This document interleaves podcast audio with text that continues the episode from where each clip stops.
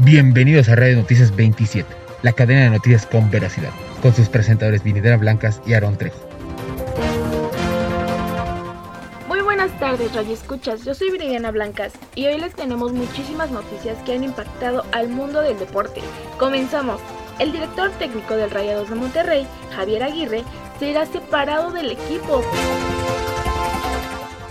Buenas tardes a todos ustedes. Yo soy Aaron Trejo y espero que tengan un buen cierre de semana. Y les diré esto, inauguran torneo juvenil de golf en honor a Carlos Ortiz. Pilotos de Moto 3 se pelean tras accidente en competencia. México jugará sin la tenista Renata Zarazúa en la Fed Cup. La comisión disciplinaria investigará el caso de Javier Aguirre, director técnico del Club de Fútbol Rayados de Monterrey, tras asistir a la boda de su hijo.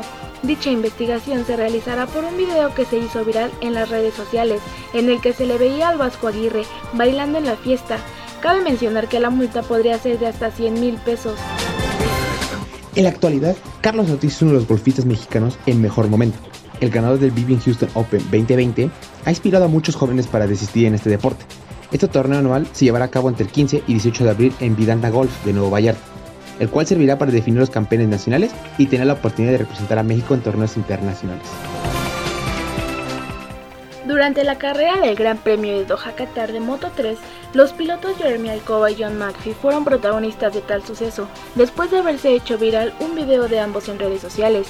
Todo empezó en la vuelta 15 cuando ambos pilotos estaban peleando por la cabeza de grupo. El español perdió el control y terminó impactándose con el británico. La desafortunada acción no pasó por alto en la Federación Internacional de Motociclismo y decidieron multar a ambos. El equipo mexicano ya se encuentra en Londres para enfrentar a la primera ronda de los playoffs ante Inglaterra, y la jugadora Marcela Zacarías será la jugadora número uno de México tras la ausencia por lesión de Renata Zarazúa, y también Juliana Olmos entrará al torneo de singles. La serie se llevará a cabo contra Gran Bretaña, que tendrá arranque el 16 y 17 de abril. Está programado a llevarse bajo techo en el Centro Nacional de Tenis, ubicado en Roehampton, Londres. Esas fueron las noticias de la última hora. Seguiremos pendientes aquí en Radio Noticias 27.